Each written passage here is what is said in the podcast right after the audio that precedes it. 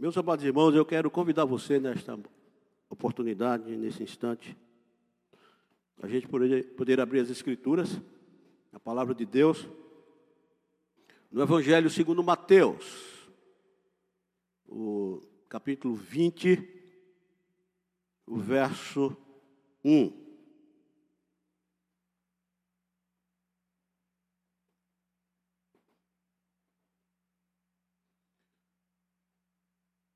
Evangelho segundo Mateus, capítulo 20, verso 1. Apenas o verso 1. Eu quero convidar você para ler comigo, a um só momento. E depois da leitura, não feche a Bíblia, mas permaneça com ela diante dos seus olhos.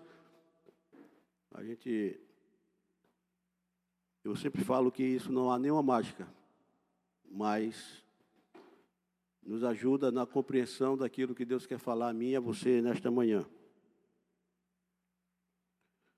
Vamos juntos aqui? O texto já está aí projetado, dá para ler uma única versão. Vamos juntos? Porque o reino dos céus é semelhante a um dono de casa que saiu de madrugada para assalariar trabalhadores para a sua vinha. Dá para repetir mais uma vez? Vamos juntos? Porque o reino dos céus é semelhante a um dono de casa que saiu de madrugada para assalariar trabalhadores para a sua vinha.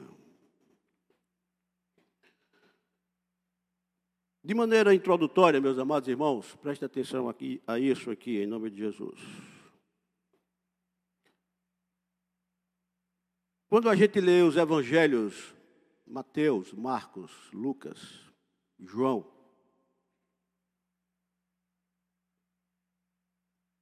O Evangelho de Mateus, ele é chamado de o mestre do Evangelho.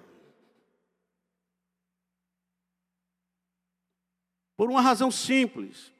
O seu material é apresentado de forma muito adequada a utilização do ensino. Isso é um fato interessante. Provavelmente foi por isso que esse foi o mais utilizado dos quatro evangelhos pela igreja primitiva. A igreja do primeiro século, depois que Jesus Cristo foi assunto aos céus. A gente entende também que, enquanto o evangelho de Marcos oferece uma narrativa vívida e fluente. Lucas, ele apresenta um estudo da sensibilidade no relacionamento de Jesus Cristo com as pessoas. Vejam que há características, ou seja, há especificidade em cada evangelho. Na questão da escrita, na questão do público. E João, o Evangelho de João, uma descrição teológica mais explícita do Senhor Jesus Cristo. Então, isso dá para nós aqui um panorama de diferenciação. No entanto, Mateus, ele juntou histórias e ditos do Senhor Jesus Cristo que estão relacionados as preocupações habituais da vida da igreja e as reuniu de tal modo que um professor, um mestre, pudesse utilizá-las na igreja. Uma das coisas que eu captei lendo o Evangelho de Mateus é que a frase marcante de Mateus é o reino dos céus. Essa frase ocorre no Evangelho de Mateus 32 vezes. E, e, e, em nenhum outro lugar em todas as Escrituras.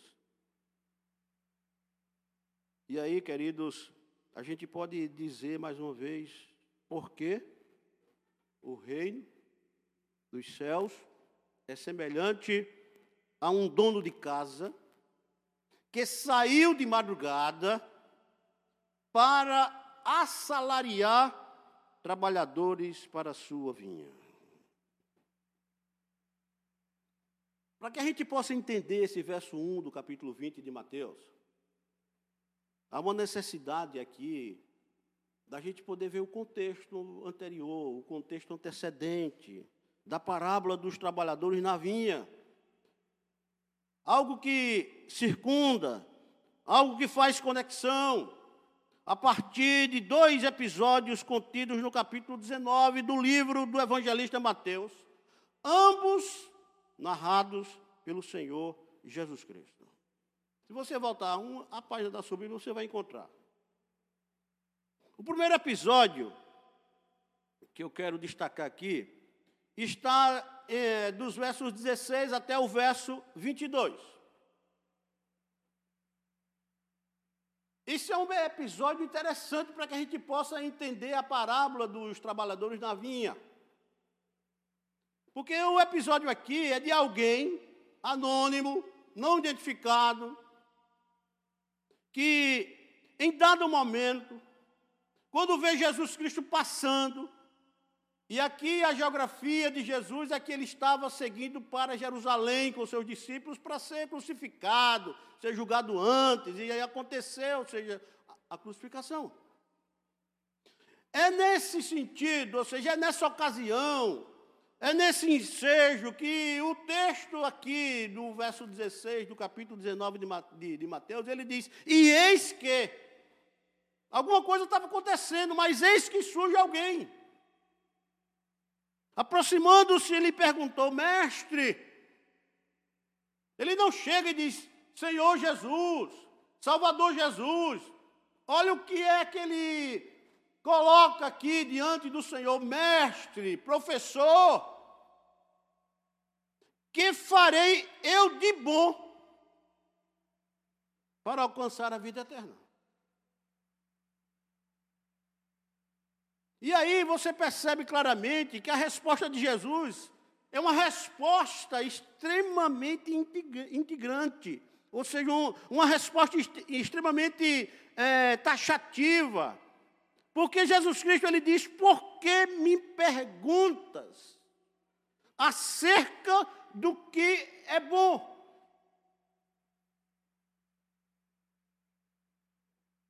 Porque bom só existe o quê? Um. E esse que é bom, ou seja, esse único que é bom, não é ninguém humano.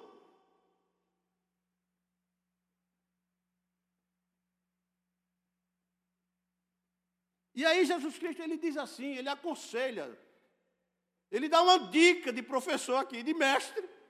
Ele diz: se queres, porém, entrar na vida, que vida?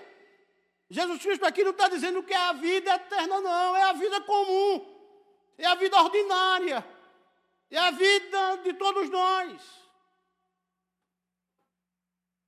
Se queres, porém, entrar na vida, a vida diária de um dia, a vida existencial, a vida que você enfrenta demandas, corre risco, a vida que você, ou seja, estabelece contato com várias pessoas. Essa é a vida. A vida que muitas vezes você se deixa ser influenciado por alguém. É essa vida que Jesus está dizendo aqui, não é a vida eterna ainda. Porque ele diz: Pô, é, se queres, porém, entrar na vida, o que é que ele recomenda? Guarda o quê? Os mandamentos. Observe os mandamentos. E aí, o interessante esse episódio aqui, para poder a gente voltar lá para a parábola do, do, dos trabalhadores na vinha. E aí, o, esse alguém, ele diz assim: Quais? Quais os mandamentos? E Jesus Cristo diz assim: Não matarás, não adulterarás, não furtarás, não dirás falso testemunho, honra teu pai e a tua mãe, e amarás o teu próximo como a ti mesmo. Aí ele replica para Jesus. Tudo isso, isso tenho o quê? Observado. Que me falta ainda? Essa pergunta do, desse jovem aqui é interessante, porque Jesus Cristo sabe todas as coisas. Aí Jesus diz assim: se queres ser perfeito, e aqui perfeição não é nesse sentido que muitas vezes a gente pensa, perfeição aqui é maturidade. Perfeição aqui, sabe o que é? É você discernir aquilo que vem de Deus e aquilo que não vem de Deus. E você, quando identifica aquilo que vem de Deus e aquilo que não vem de Deus, o seu pendor existencial é para as coisas de Deus. Isso é ser perfeito.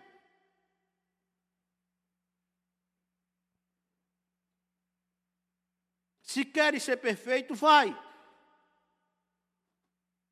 Vai e alinha a tua vida com algo que você não está observando entre os dez, entre os mandamentos que eu citei. Não são os dez, os mandamentos que eu citei. Jesus Cristo aqui, ele omite, na sua citação dos mandamentos, um mandamento que era de fato o cerne do que faltava a esse alguém que perguntou ao Senhor Jesus: que, que farei eu de bom para herdar a vida eterna?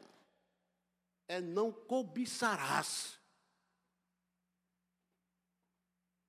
É a cobiça o desejo que está latente em todos nós e que a gente precisa dominá-lo.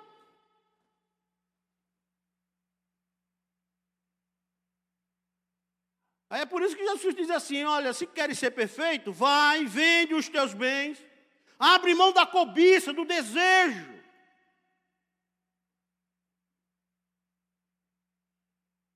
Não é que você tem que vender tudo, mas o seu olhar a sua mente, o seu coração não pode ficar preso na cobiça dos bens.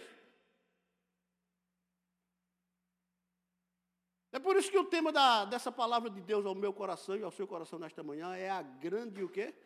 Inversão.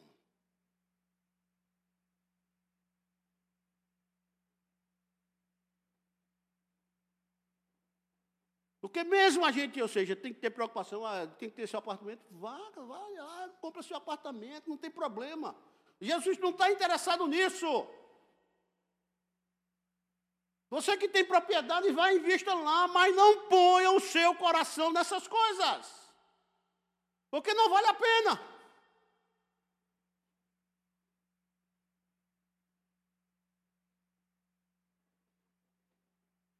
Vai e vende os, os, o, o, os teus bens e dá aos pobres. Aqui não é a questão aí da, da, dessa coisa, dessa filosofia existencial de, dos, de, dos pobres, não é isso não. Dá ao pobre a ter um coração generoso para quem aqui, para quem você vê no caminho da vida que precisa ajudar. É isso o sentido aqui. E terás um tesouro onde?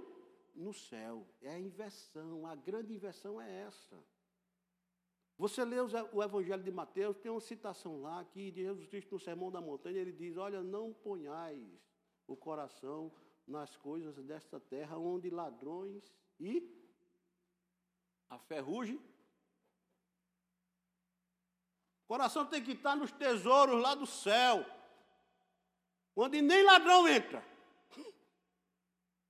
nem tampouco há nenhum animalzinho que possa corroer nada, porque lá é perfeição plena, eterna. Louvado seja o nome do Senhor.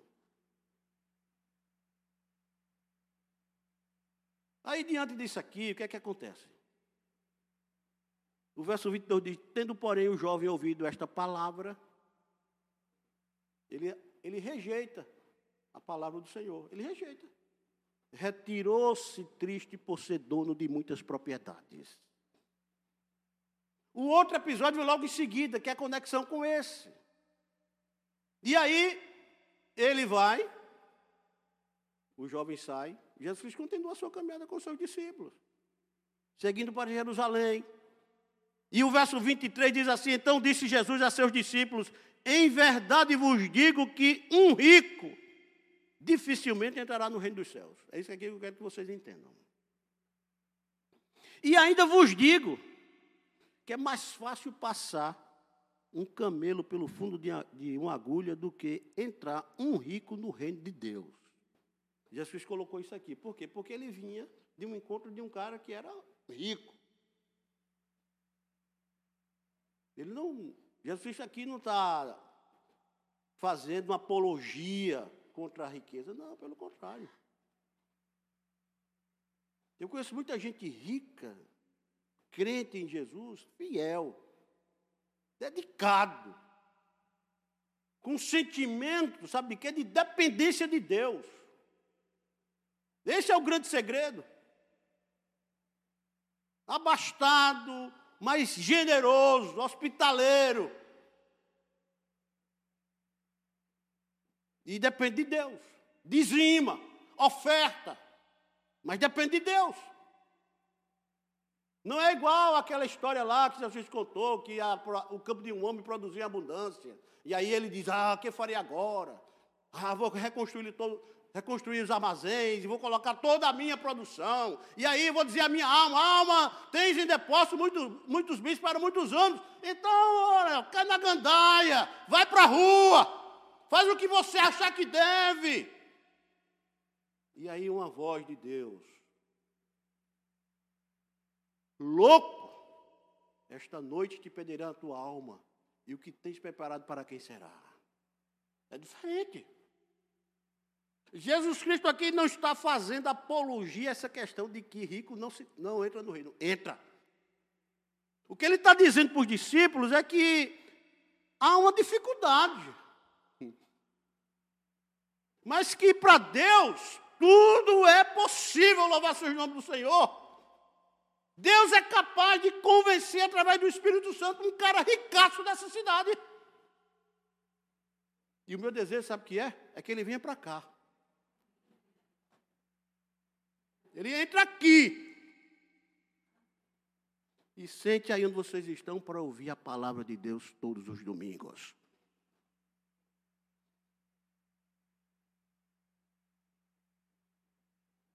Aí o que eu quero destacar aqui, queridos, é o que Pedro fala. verso 26 diz assim: Jesus, fitando neles o olhar, disse-lhes: Isto é impossível aos homens, mas para Deus, o que é está dito aí? Tudo é possível. Então não ponha dificuldade naquilo que é possível para Deus. Não ponha. Não subestime a capacidade de, do poder de Deus, porque tudo que é impossível para os homens é possível para Deus. Aí o Pedro entra. Então lhe falou Pedro: Eis que nós tudo deixamos e te seguimos, Senhor. Que será, pois, de nós?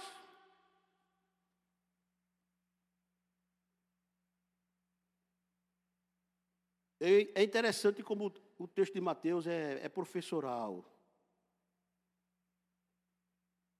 O mestre lhe respondeu: Em verdade vos digo que vós, os que me seguistes, quando na regeneração, ó, novos céus e nova terra.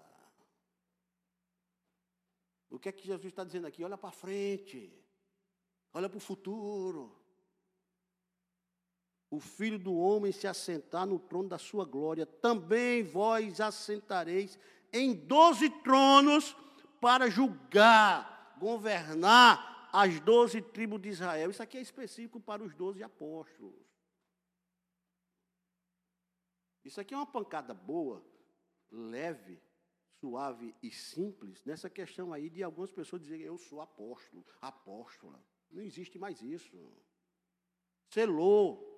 Aí você vê onde é que a gente entra aqui, onde é que Deus nos insere aqui. Olha aí para o verso 29. Dá para ler comigo? E todo, vamos juntos? E todo aquele que tiver deixado casas, ou irmãos, ou irmãs, ou pai, ou mãe, ou mulher, ou filhos, ou campos, por causa do meu nome. Dá uma pausa aqui, em nome de Jesus. O deixar aqui é por causa do nome de Jesus. Jesus está dizendo, ó, deixa tudo, abre mão de tudo. Não. Há momentos da nossa vida, querido, em nome de Jesus, eu vou falar isso aqui com muita paz no meu coração. Que os inimigos da nossa, da, da nossa vida, sabe, sabe acontece, sabe a partir de onde? Da nossa casa. Isso é, isso, é, isso é ensino de Jesus. E muitas vezes a gente quer entender o contrário, que o inimigo está lá fora. Não, é possível.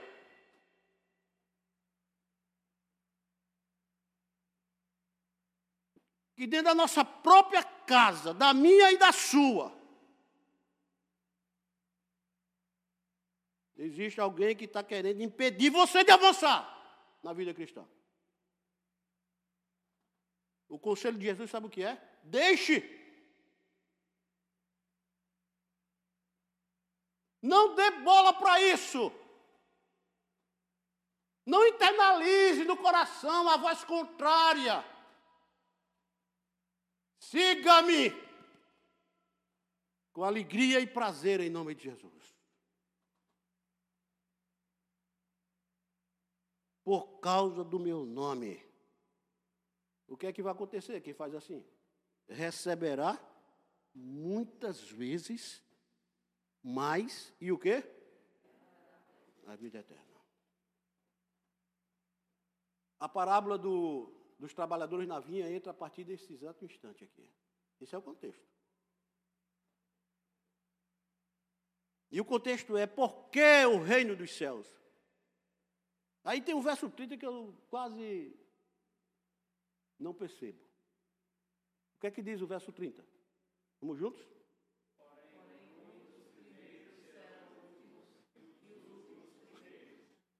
Como é que você entende isso, hein?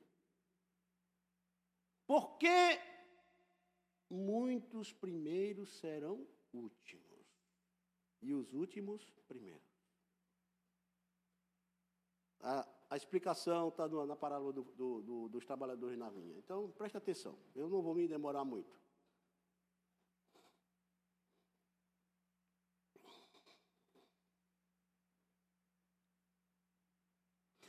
Eu tenho para mim, meus amados irmãos, que o grande lance,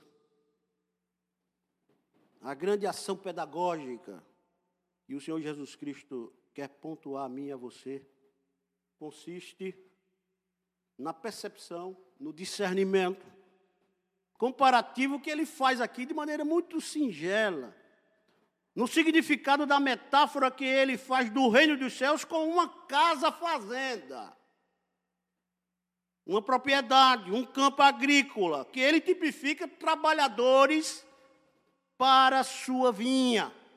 Vinha significa, sabe o quê? Quantidade de videiras cultivo de uvas para a produção de vinho. Vinha também, por outro lado, é símbolo de campo espiritual. Eu vou repetir. Vinha também é símbolo de campo de trabalho espiritual, porque a vinha é do Senhor, não é do homem. A vinha é do reino.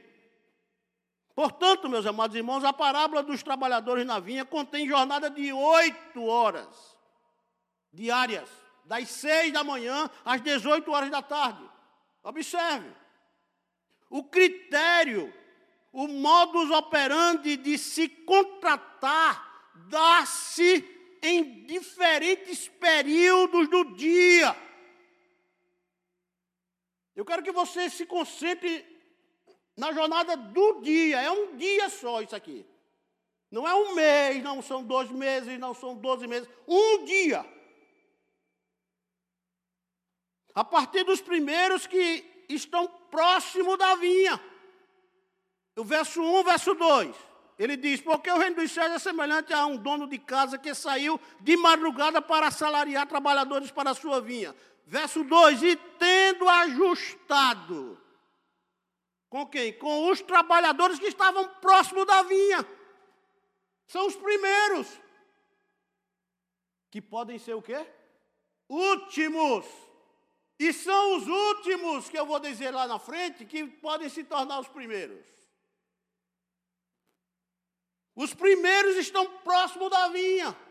Quando o dono da fazenda, da casa, do campo, ele se acorda de madrugada, ele sai e dá de cara com um grupo de trabalhadores que estavam ali, próximo da vinha. E ele aí, é o que diz o verso 2, e tendo ajustado com os trabalhadores a um denário por dia, mandou-os para onde? Para a vinha. E eles foram. Eles começaram a trabalhar logo de madrugada, logo no início da jornada. Outros tantos, observe, que estão desocupados na praça. Verso 3 e 5. Estavam lá desocupados na praça. Não tinha ocupação. Ele vai lá e convoca-os também. Os detalhes eu vou dizer daqui a pouco. Outros tantos, os últimos. E está aí, está aí, ou seja, dito no verso 6. Agora presta atenção aqui. A chave interpretativa para que eu e você entendamos a parábola dos trabalhadores na vinha nos é disponibilizado no teor do verso 1 do capítulo 20 do Evangelho de Mateus.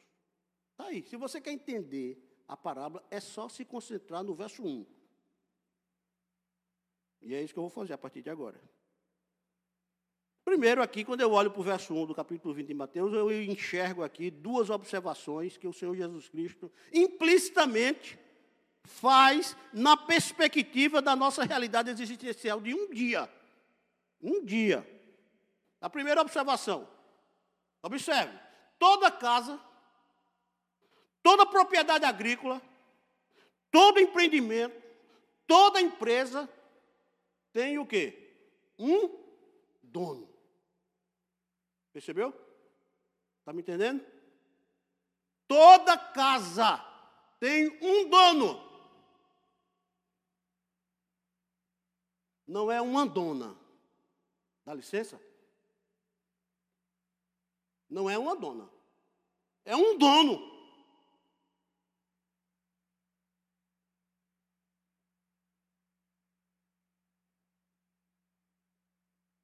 Segunda observação. Olha para o verso 1 do capítulo 20 de Mateus. Toda casa, toda propriedade do campo, todo empreendimento, toda empresa tem labor tem trabalho. O que pressupõe que deve haver trabalhadores. Simples. O que pressupõe que há um acordo tácito, formal de assalariamento laborativo com jornada de um dia, compreendendo o horário das 6 às 18 horas. A grande pergunta para nós, meus amados irmãos, sabe o que, qual é? Quais são as lições espirituais contidas na parábola dos trabalhadores na vinha? Eu estou correndo aqui. A primeira lição espiritual para nós, se na perspectiva terrena e humana, casas, propriedades, empreendimentos, empresas têm um dono, é evidente que o reino dos céus, ou no reino, o reino dos céus tem o quê? Tem um dono, não é uma dona. Dá licença vocês aí que estão me ouvindo e Maria não é dona do céu. Maria não é dona do céu. Nunca foi. Maria não é corredentora para lhe salvar. O reino dos céus tem um dono. E esse dono é um dono extremamente poderoso, Todo-Poderoso, é o Senhor de toda a terra. É o nosso Deus que está entre nós. Ele é o dono do reino dos céus. E faz tudo como ele quer. Não pede conselho a mim nem a você. E faz como ele achar que deve e fim de papo.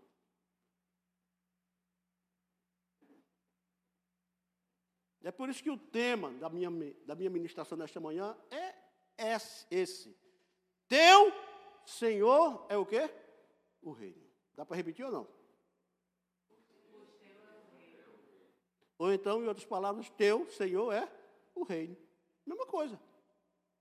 Ah, pastor, tirou isso de onde? Vai para a oração que Jesus te ensinou. Pai nosso que estás no céu, santificado seja o teu nome. Venha nós o teu reino. E faça-se a tua vontade, assim na terra como no céu. Perdoa os nossos pecados, assim como nós também temos perdoado aos nossos devedores. O pão nosso de cada dia dar-nos hoje. Não nos deixes cair em tentação, mas livra-nos do mal. Pois, aí, ó. Pois teu é o quê? O reino, o poder e a glória para sempre. Amém. O reino dos céus tem dono e é um dono. Não são vários donos, não, é um, é unidade.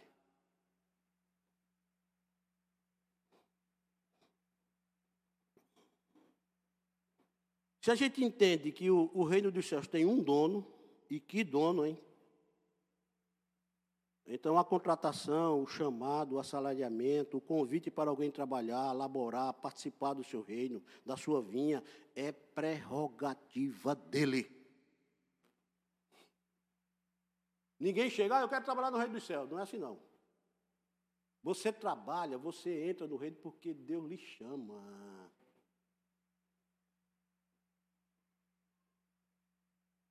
E não precisa chegar para o Senhor e dizer, está aqui o meu currículo. O que esse jovem aí fez com Jesus, fez, está aqui, eu tenho um currículo. O que é que, o que, é que me falta para herdar a vida eterna?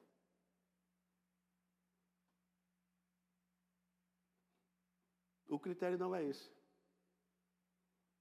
A prerrogativa é dele, é exclusividade dele, o critério de escolha é dele, a abordagem eletiva é dele. Ele é livre, ele é soberano em todas as coisas no céu, na terra e debaixo da terra. Ele é o dono do reino dos céus. Portanto, queridos, observemos que o teor do verso 1 do capítulo 20 de Mateus diz assim: Porque o reino dos céus é. E dá uma pausa aí. Eu, eu vos falei que toda a parábola dos trabalhadores da vida está no verso primeiro. Primeiro, a gente identifica que o reino dos céus tem um dono. Mas ao mesmo tempo, o texto do verso 1 do capítulo 20 de Mateus diz: Porque o reino dos céus é. É. O reino o é antes de todas as coisas. Louvado seja o nome do Senhor. Isso é uma garantia para nós. Isso é uma convicção para nós. Isso é um senso de alegria de que o reino dos céus, que está entre nós, em nós e sobre nós, veio antes de todas as coisas. E por isso que ele é eterno. é por isso que ele permanece. É por isso que Jesus chega para Pedro e diz: Olha, sobre esta pedra, ou seja, sobre a tua confissão, que disseste que eu sou o Cristo, o Filho do Deus vivo, eu vou edificar a minha igreja. E as portas do inferno não prevalecerão contra ela, porque o reino dos céus é antes de todas as coisas. Que garantia! O reino dos céus é antes de todas as coisas. O reino dos céus o é antes da fundação do mundo, do cosmos. Eu e você nem existíamos. Nada existia. Mas o reino dos céus já ó, existia antes de todas as coisas, antes da fundação do mundo. O reino dos, O reino dos céus o é antes de Adão e Eva. Tem algumas pessoas que dizem, ah, mas aí Adão pecou, Eva pecou. Pegou Deus de surpresa. Que nada. Ninguém pega Deus de surpresa. Ninguém é capaz de exercer um contrapé para aquele que é o dono do reino dos céus. O plano da salvação já estava, ó, prontinho. Antes de Adão e Eva. O reino o é antes de mim e de você. Se a gente entendesse isso de maneira tão mais, mais profunda, mais consciente, né?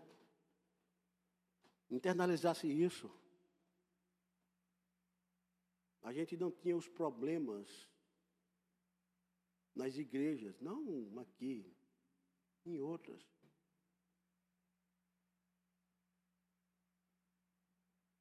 As divisões aí eram poucas. Porque o reino dos céus o é antes de mim e de você. É a baliza para nós. Você serve a Deus por quê?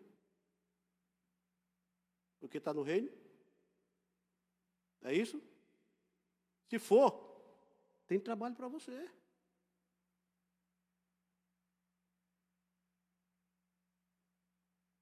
Você está aqui hoje por quê? Por causa do reino? Então é o motivo. Não é por causa da igreja, não é por causa do pastor, não é por causa da instituição. Eu vou pelo reino. Observemos também que o teor do verso 1 do capítulo 20 de, do, Evangelho de, de, do Evangelho segundo Mateus pontua. Porque o reino dos céus é semelhante a um dono de casa que saiu. Tudo está no verso 1. O reino dos céus tem um dono, o reino dos céus é antes de todas as coisas, mas também diz que o dono do reino ele não está parado lá, ó. Ele sai. Ele se movimenta. O sair do eterno Deus, dono do reino dos céus, é o movimentar-se do eterno Deus, dono do reino dos céus. Esse movimentar aqui, do dono do reino que é Deus, transcende qualquer movimentação humana ou deslocamento espacial em qualquer galáxia. Eu estou dando aqui dois absurdos, dois extremos. Qualquer movimentação nossa, qualquer gesto nosso, qualquer pensamento nosso, qualquer fala nossa, qualquer atitude nossa, Deus está vendo, ele se movimenta. E eu estou dizendo aqui para você que ele não olha só para mim, ele olha para mim e para você e mais 7 bilhões de pessoas que estão vivas hoje no planeta. Você está você tá entendendo que, que, que Deus está falando com você? Ele sabe exatamente. Ele não tem, ou seja, muita dificuldade de olhar de um, de um só relance assim, olhar para todo mundo e saber o que é está acontecendo. Ele sai. Ele se movimenta. Ele transcende. Eu estive em Recife a semana passada. Aí a gente tá, entra no shopping. Eu entrei lá no, no, no Rio Mar com a Valentina e o Benjamin. Eu digo, meu Deus, eu tenho que me preparar.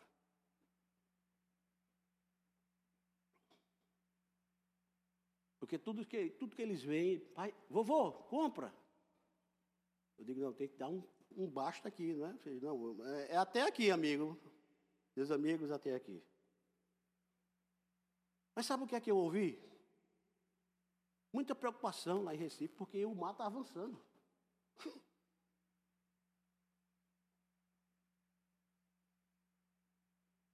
A pergunta é: será que Deus não sabe? Sabe. E aí, como é que fica? Quem é do reino, nesse sentido? Vai confiar no dono do reino dos céus? Esse que, esse que se movimenta, esse que sai. Transcende todas as coisas.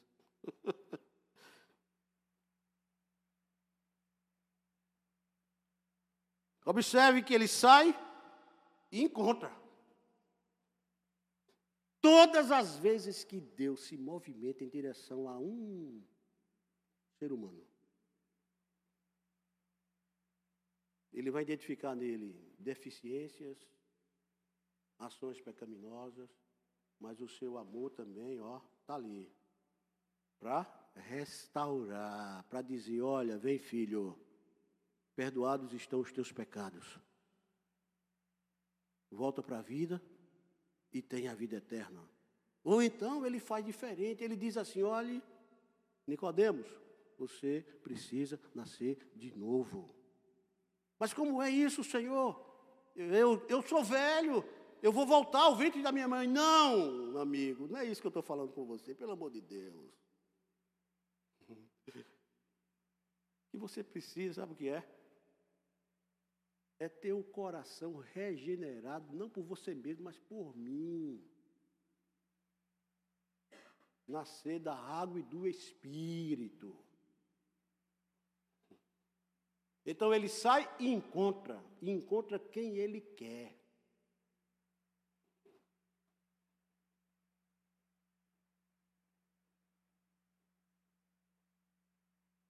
E isso significa, queridos, que a escolha é dele, a iniciativa é dele, ele faz como lhe apraz, não importa também o horário. O verso 2 do capítulo 20 do Evangelho de Mateus nos diz que ele estabelece um pacto, uma aliança, um acordo imutável. É o que diz o verso 2: e tendo ajustado com os trabalhadores o pagamento de um denário, ele diz: vão trabalhar na vinha, vocês que estão próximos da vinha vão lá. No entanto, o verso 3 diz que ele saindo por volta das nove horas da manhã. Ele sai e encontra. Para encontrar, o texto aqui nos ajuda. Ele viu. ele vê. Porque o verso 3 diz assim: saindo pela terceira hora, nove horas da manhã, viu. Vinha em algum lugar, na geografia, na praça outros que estavam desocupados, e o verso, 2, verso 4 diz: E disse-lhes: Ide vós também para a vinha, e vos darei o que for justo. E eles foram. Então o movimento de Deus, ele sai, se movimenta, não sei o quê, nananã. ele é o dono, é, mas ele sai antes de qualquer um. A madrugada aí é antes de qualquer um. O primeiro que se acordar, o que se acordou hoje, Deus já estava de pé.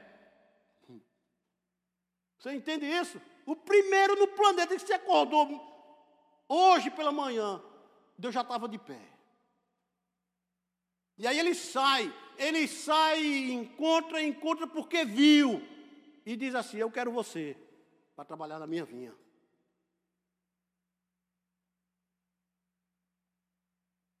O verso 5. Tendo saído outra vez, E aí, perto da hora sexta e da nona, ou seja, é meio-dia e quinze da tarde.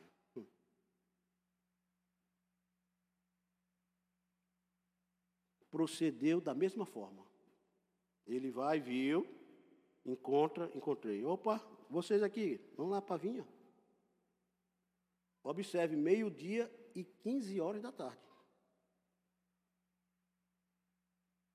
Verso 6. E saindo por volta da hora undécima. Sabe que hora é essa aqui? 17, 17 horas da tarde. A jornada era até 18. Na última hora da jornada de um dia, ele encontra também pessoas que ele quer, que ele vê e que ele encontra. E diz: Olha, vamos trabalhar na vinha.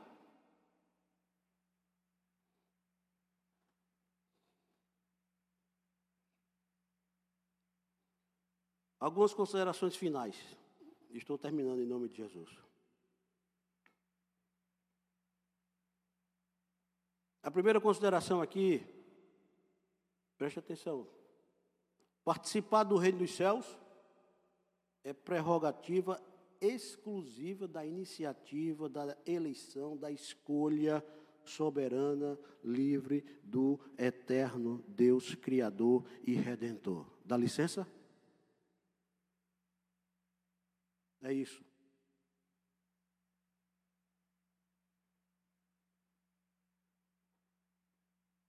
O reino dos céus tem um dono. O que cabe a mim e a você, sabe o que é? É orar. É o que nós estamos fazendo. Deus vai chamar a gente para essa comunidade? Vai. Amém ou não amém? Eita, amém, fraco. Deus vai chamar gente para essa comunidade. Amém, irmãos? Mas quem vier é porque o dono do reino dos céus está mandando. Dá licença.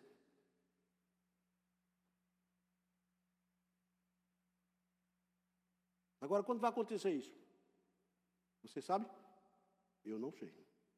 E se alguém me perguntar, eu não tenho resposta. Mas há no meu coração uma confirmação de Deus que nós vamos ter uma grande colheita em nome de Jesus.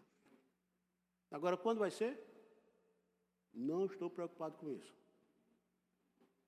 O que a gente precisa, meus amados irmãos, é se ocupar no trabalho do reino que está aqui, nessa comunidade.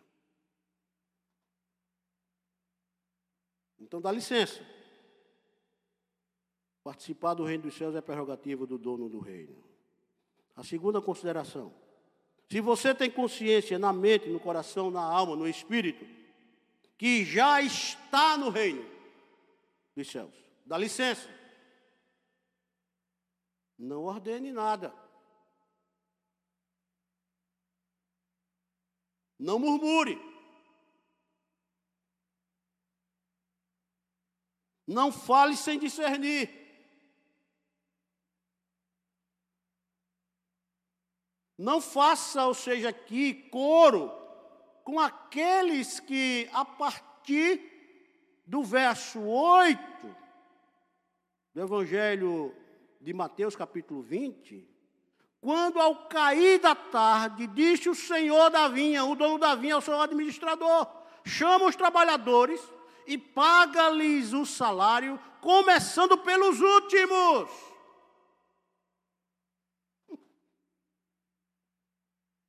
Os últimos que foram assalariados, os últimos que foram contratados, os últimos que foram chamados, os últimos que foram convocados às 17 horas da jornada de um dia que ia até às 18. Você primeiro vai pagar para esses últimos. E vai pagar o mesmo salário que eu acordei com os primeiros. Um denário.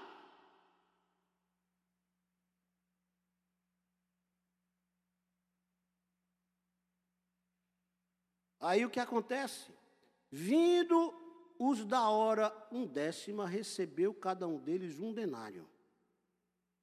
Olha para o verso 10. Ao chegarem os primeiros, pensaram que receberiam mais. A lógica dos primeiros é que o reino dos céus é negócio, é barganha.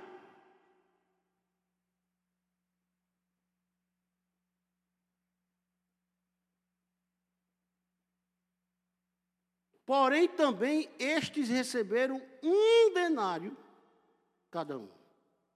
Aí o que é que acontece? Aí começa aqui. Aí eles começam a ordenar, eles começam a murmurar, eles começam a reclamar, eles começam a questionar. Mas tendo recebido, murmuraram contra o dono da casa. Dizendo: Estes últimos trabalharam apenas uma hora, contudo, os igualastes a nós, que suportamos a fadiga e o calor do dia. Presta atenção aqui em nome de Jesus.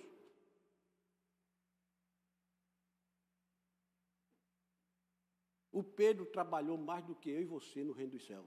Você tem dúvida disso? Tem dúvida? Eu acho que não. Os doze apóstolos que Deus, Jesus Cristo elegeu para ele, trabalhou muito mais do que eu e você. Eles foram os primeiros.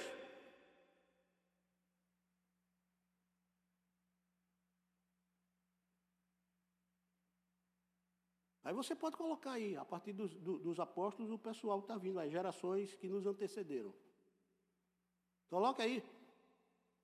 Ah, vamos para o Antigo Testamento? Pense aí em Noé. Trabalhou mais do que Pedro. Pense em Abraão. Aí você vem, ah,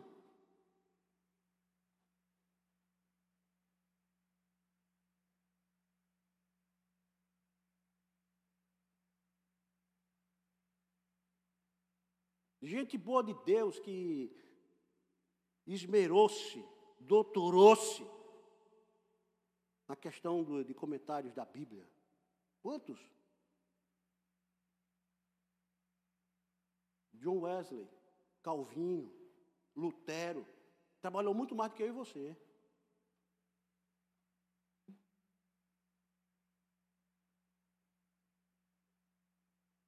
Aí, o que eu acho bonito e belo em Jesus, no reino dos céus, mas o proprietário, diz o verso 13, respondendo, disse a um deles: Amigo, não te faço injustiça. Sabe o que é que isso aqui me, me diz, rapaz, irmãos? Falta de conexão. Falta a gente, às vezes. A gente às vezes esquece o pacto inicial, a aliança inicial. O chamado de Deus. Quando ele chamou pela primeira vez, você veio. A gente esquece essa conexão às vezes. A gente esquece que hoje, hoje, hoje, domingo é dia do Senhor. E quando você foi batizado na igreja preteriana, você prometeu estar aqui todo domingo. Falta de conexão.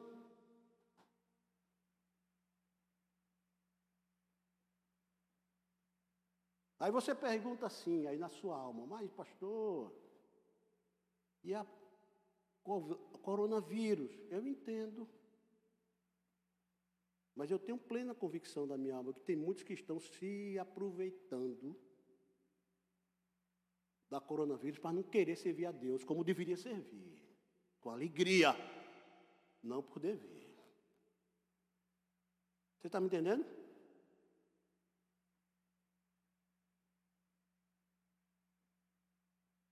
Falta conexão. Amigo, não te faço injustiça.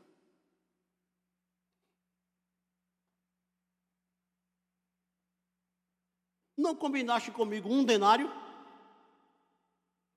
Toma o que é teu e vai-te. Isso aqui não, está desprezando. Ah, vai, vai. Não. Vai-te. Agora alinha a vida a partir dessa palavra com as coisas do meu reino. Jesus não expulsa ninguém. Ele está dizendo: vai-te, reflete, medita, faz conexões. Fui chamado quando? Conscientemente. 1972. Isso faz conexão para mim.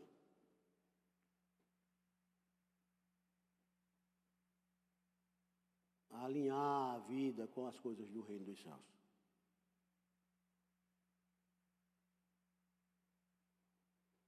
Toma o que é teu e vai-te, pois quero dar a este último tanto quanto a ti. O Pedro ele disse: Senhor, e nós que te deixamos? Amigo, alinha a vida na perspectiva do reino dos céus. Quando na regeneração vai chegar, Pedro, a galardão,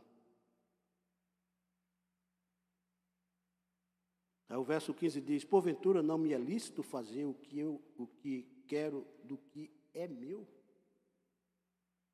Às vezes a gente reconhece que Deus é o dono do, do reino dos céus, mas às vezes a gente quer ajudá-lo. A gente quer dizer para ele, não, faça assim. Ele não precisa. Ele está dizendo aqui claramente para nós: não me é lícito fazer o que quero do que é meu? Ou são maus os teus olhos porque eu sou bom? E aí ele diz assim: Assim os últimos serão primeiros, verso 16, e os primeiros serão últimos, porque muitos são chamados, mas poucos escolhidos. A mesma generosidade de graça, da graça específica que Deus concedeu a toda essa gente que nos antecede, é a mesma que Ele nos concede. É a mesma que as gerações futuras, ou seja, a minha e as suas gerações futuras, vai. Se Jesus Cristo voltasse agora. A graça não é mensurada, a graça não é medida, a graça não é, ou seja, entendida como a gente entende na perspectiva dos negócios humanos. Ah, quem trabalha mais é que tem que ganhar mais. Não, no reino é a grande inversão. os últimos vão ser os primeiros, e os primeiros vão ser os últimos. Mas todos estão dentro do reino dos céus, e isso é que basta. Não dá para fazer comparação.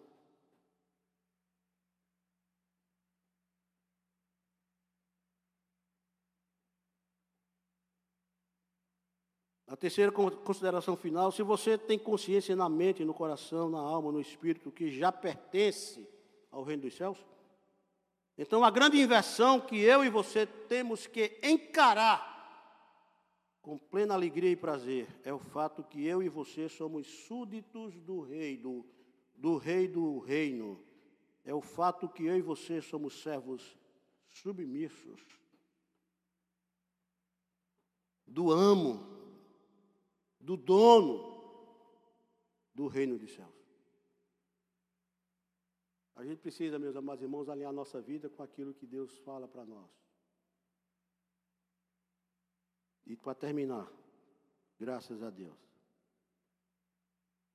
no reino dos céus, na vinha do reino, não há lugar para gente que não se ocupa com o reino dos céus. Se quer trabalhar no reino e você não está trabalhando, tem lugar para você. Mas, pastor, onde? Pergunta a Deus. Ele é o dono do reino. Se disponha. Não fique apenas esperando que um pequeno grupo trabalhe. Deus lhe chama hoje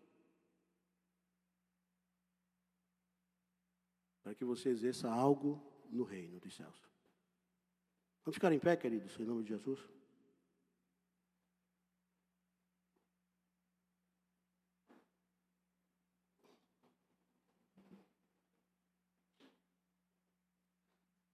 Dá para colocar aí o texto do, do verso 1 de Mateus 20, por gentileza.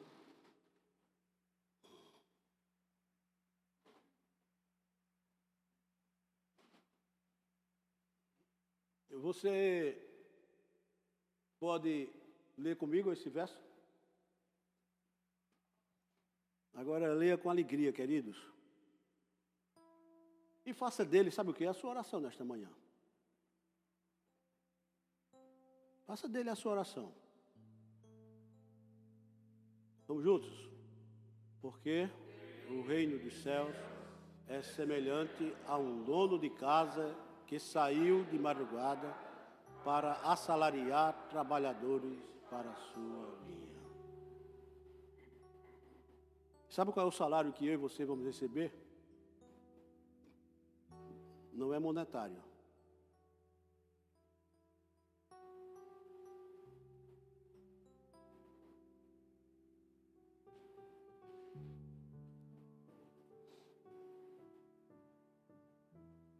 Galardão é espiritual.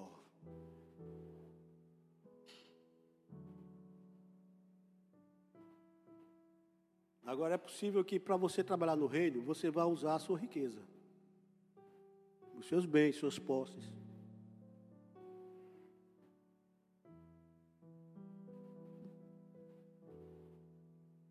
Mas não espere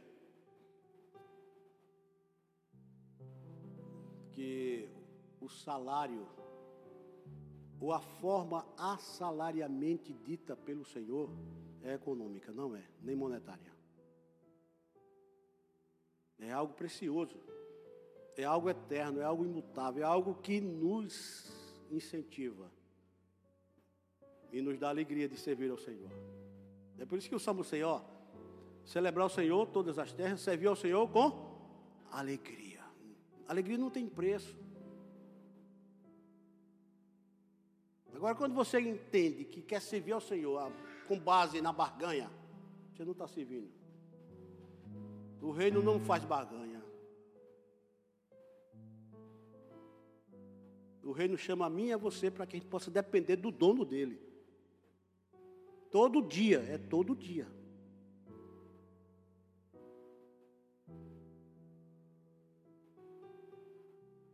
E não importa, ou seja, que tipo de de profissão você tenha ou você esteja almejando. Use tudo para a glória de Deus.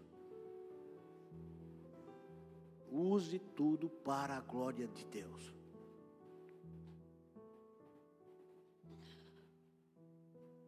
Vamos cantar um louvor, queridos, e depois a gente encerra em nome de Jesus. Qual é o louvor que a gente vai cantar?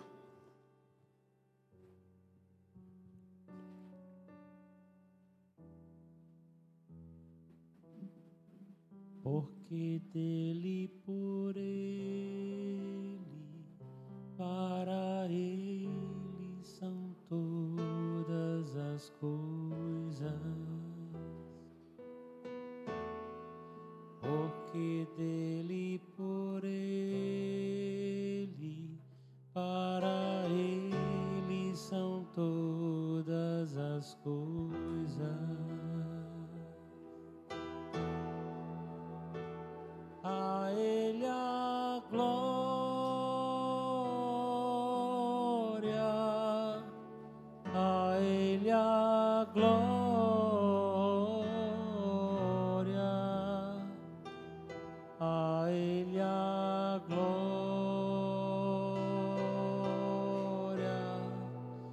Sempre.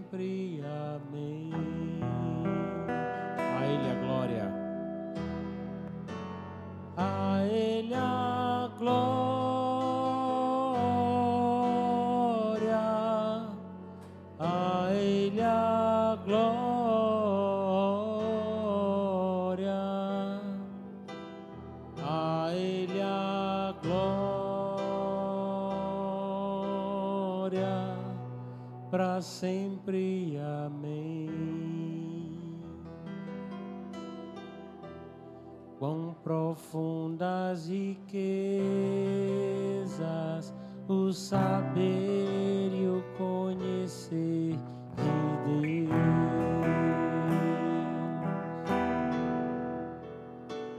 Quão insondáveis seus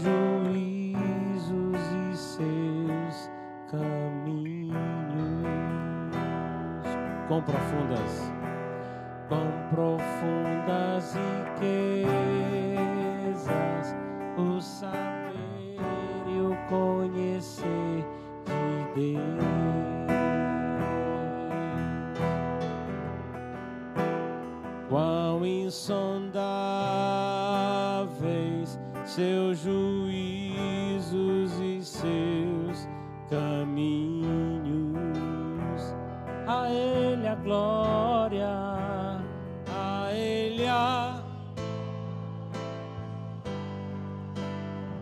Renda a glória a Ele hoje.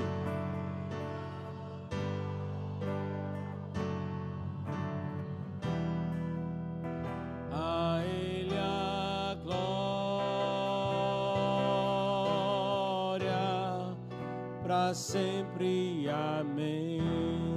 Somente as mulheres, a Ele a glória.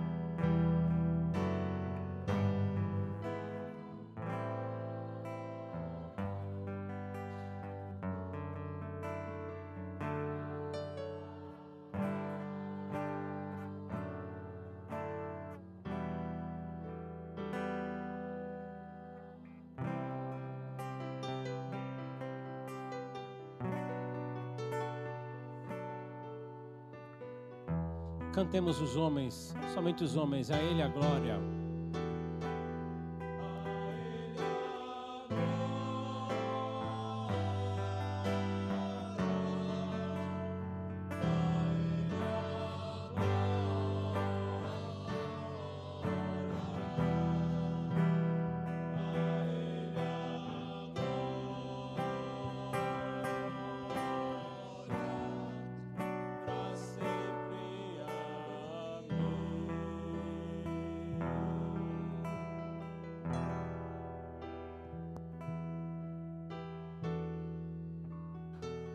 Às 18 horas estaremos aqui mais uma vez. Ah,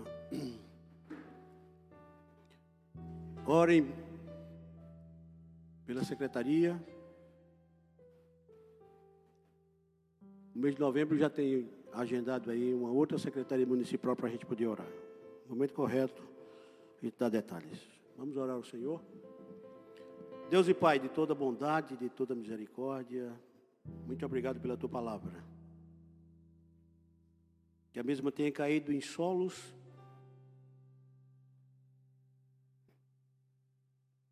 férteis para frutificar. A 100, a 60, a 30 por um. Nos abençoa sempre de dar-nos um resto de dia do Senhor em paz, em alegria, no seio dos nossos familiares. É a minha oração no nome de Jesus. Amém. E que a graça do Senhor Jesus, o amor de Deus, o nosso eterno Pai, a comunhão e as consolações do Espírito Santo de Deus repouse sobre todos nós, com extensão a todo o povo de Deus, em toda a face da terra, desde agora e para todo sempre. Amém. Amém. Deus abençoe.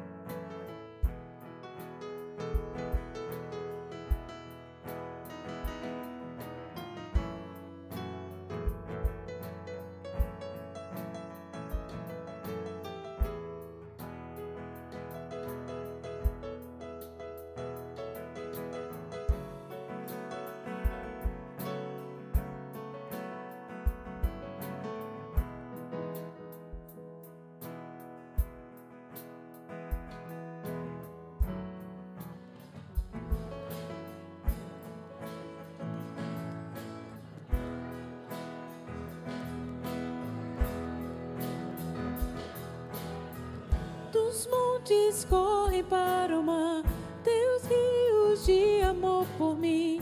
Eu abrirei meu coração, deixando a tua luz entrar. Me alegro por te pertencer,